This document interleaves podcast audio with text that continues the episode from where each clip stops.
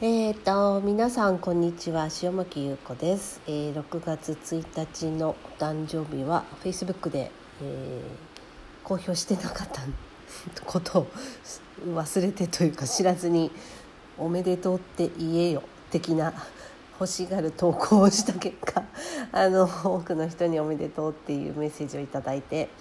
えー本当に素直に嬉しかったです。というのもあの普段は本当に本当に起業まあ映画の仕事を始めてもう25年以上四半世紀以上経つんですけどとにかく年間の海外出張本数が多くてあんまりこうゆっくりと自分を見つめ直すみたいな時間がなくてですねもちろんお誕生日を、えのんびり誰かと一緒に祝うとかなんか自分に対してお祝いの気持ちを持つとかっていうゆとりが本当になかったんですね。なのでコロナについては、えー本当に犠牲になってる方とかあの苦しい思いをしたり大変な思いをしたり、えー亡くなった方とかっていうのもたくさんいらっしゃるので能天気なことは言えないんですけれどもあのそうこうこうなった段階まあこうなる前からあの2月にスペインに撮影に行っている現地で、えーいろんな海外の状況を聞きながら、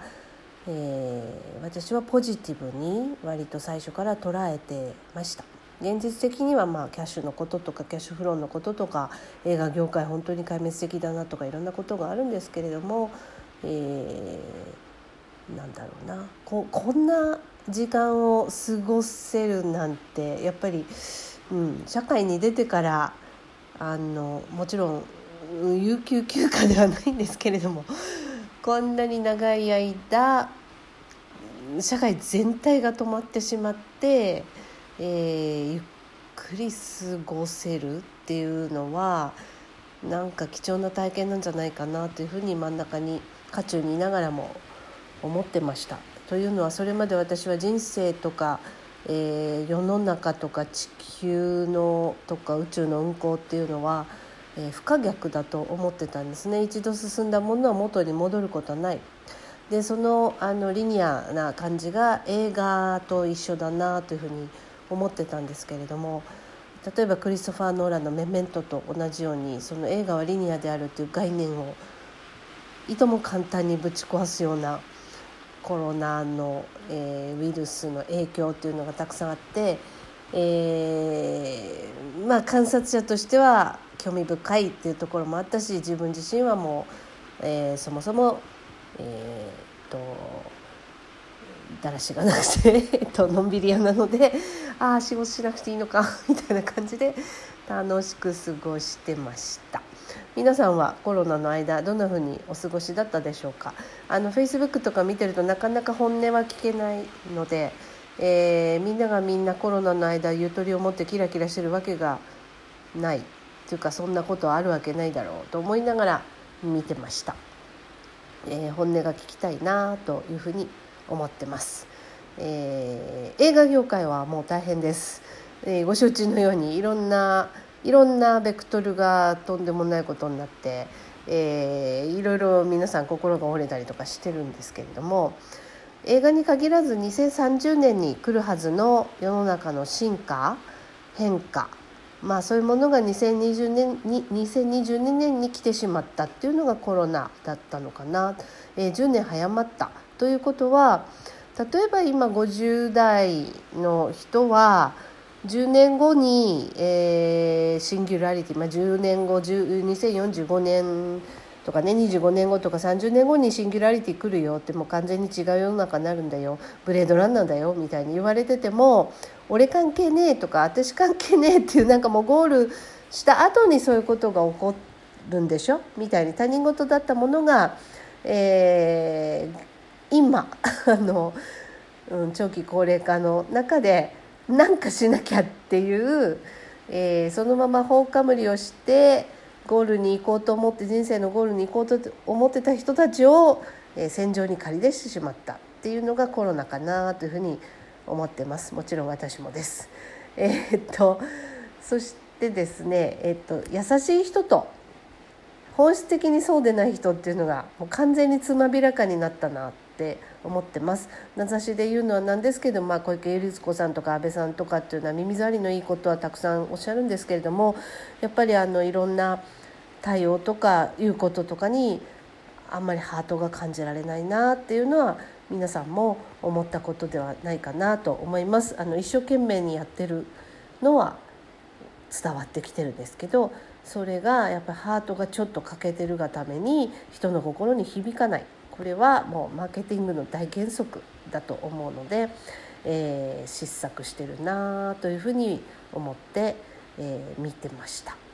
えー、っとそんな感じなのでこれからはおそらくまたあのあっという間に元通りの世の中に戻るとは思うんですけれどもハートを大大切に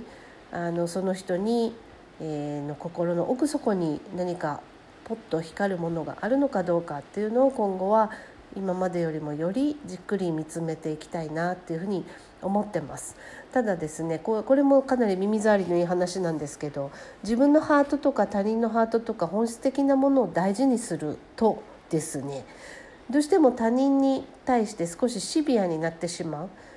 なぜなら嘘をつかないっていうのはそういうことだからなんですよね。えー、そんなことを考えた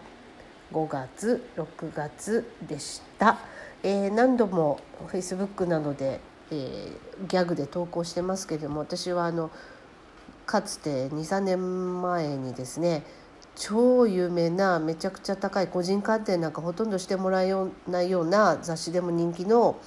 占い師とやらにですねえー、なんか10ページぐらいの鑑定書をもらったことがあるんです。これはあの取引先の社長がえー、スピリチュアル頼みで経営をしてるのかよく分かりませんけども、えー、取引をするにあたり私がどういう人かというのをそのなんかご高名な占い師に占わせたっていうようなあのレポートをもらったことがあるんですけど、まあ、それによると,、えー、っと2020 2019年から2020年にかけて人生最大の大ブレイク金運も人の運も、えー、何もかもが絶好調みたいにあのそいつは書いてきたわけですよね。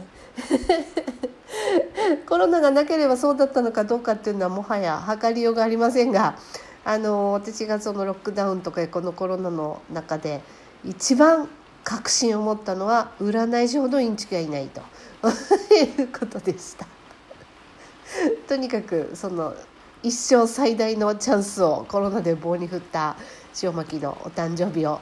え、祝ってくれたメッセージをいただいた皆様本当にありがとうございました。すごくあの自粛中にね人と全然会えてないですからあのほっこりしました心に。なんかぽーっとろうそくの火みたいのが灯った。というふうに感じています。えー、っとこれからはまたなんかニューワールドとなんだかもうやたらねユーミンみたいにカタカナが横行している世の中になってきましたけれども、えー、喜怒哀楽、えー、その4つの感情っていうのは何万年何十万年何億年経っても、えー、人の心に宿り続けるシンプルな感情だと思ってます。映画という仕事をいつまで続けられるかわからないけれどもそのことをずっと伝えていきたいというふうに思ってます。またリアルで会えるようになったらえー、っといろんなお話ししましょう。ありがとうございました。